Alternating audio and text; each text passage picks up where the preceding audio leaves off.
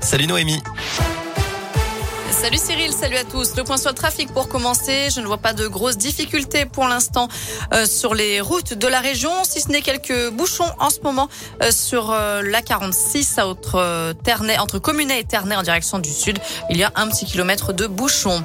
À la une, un dramatique accident de bûcheronnage ce matin à Saint-Paul-d'Uzor dans la Loire. Deux personnes coupaient un arbre lorsque celui-ci leur est tombé dessus. Un homme de 53 ans est décédé. Un autre âgé de 47 ans a été pris en charge par les pompiers, transporté à l'hôpital il serait légèrement blessé. Dans l'un, deux individus ont été interpellés après un vol mercredi dans une parfumerie d'un centre commercial de Bourg-en-Bresse. Montant du préjudice, 800 euros selon la police. Les suspects ont reconnu les faits ainsi qu'un autre vol le même jour dans une autre parfumerie. Des perquisitions ont permis de mettre la main sur un certain nombre d'objets volés. Le jeune homme en situation irrégulière s'était vu notifier une prolongation de son interdiction de séjour sur le territoire français. 272 élèves testés positifs au Covid cette semaine dans l'académie de Lyon. Seules trois classes ont été fermées dans le Rhône, aucune dans l'Ain ou la Loire. Cinq personnels enseignants ont été contaminés. Des chiffres en forte baisse par rapport au dernier bilan avant les vacances scolaires. Au neuvième jour de la guerre en Ukraine, la Russie continue de semer la terreur après de nouveaux bombardements. L'armée russe s'est emparée de la plus grande centrale nucléaire d'Europe, la centrale de Zaporia. Aucun réacteur n'a été touché, il n'y a pas eu de fuite radioactive. Volodymyr Zelensky, le président ukrainien, appelle les Russes à descendre dans la rue pour dénoncer les manœuvres du Kremlin.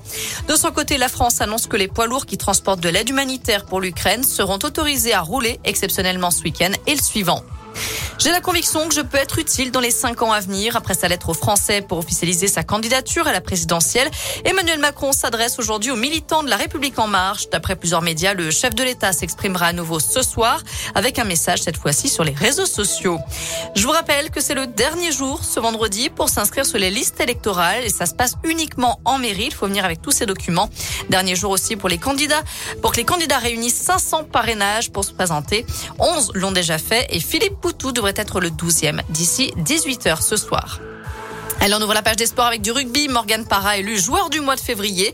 Le demi-mêlée de la SM est récompensé de ses deux très belles prestations du mois de février face à Perpignan et face à La Rochelle. En foot, coup d'envoi de la 27e journée de Ligue 1 ce soir. Lyon, euh, Lorient, Lyon, c'est à 21h. Les Verts reçoivent Metz dimanche à 13h avec plus de 30 000 spectateurs attendus dans le chaudron. Et enfin, Clermont se déplace à Lille dimanche à 17h. En la d'Eder sur le plateau d'Hauteville dans l'Ain, la station indinoise de ski alpin ouvrira une dernière fois demain et dimanche avant de clore officiellement la saison. Pour le ski de fond, c'est déjà terminé depuis mercredi. Voilà, vous savez tout pour l'essentiel de l'actu. On jette un œil à la météo pour après-midi. Bon, écoutez, c'est très simple, hein. du soleil, du ciel bleu et ça va rester comme ça euh, tout le week-end. Profitez-en. Merci Noémie.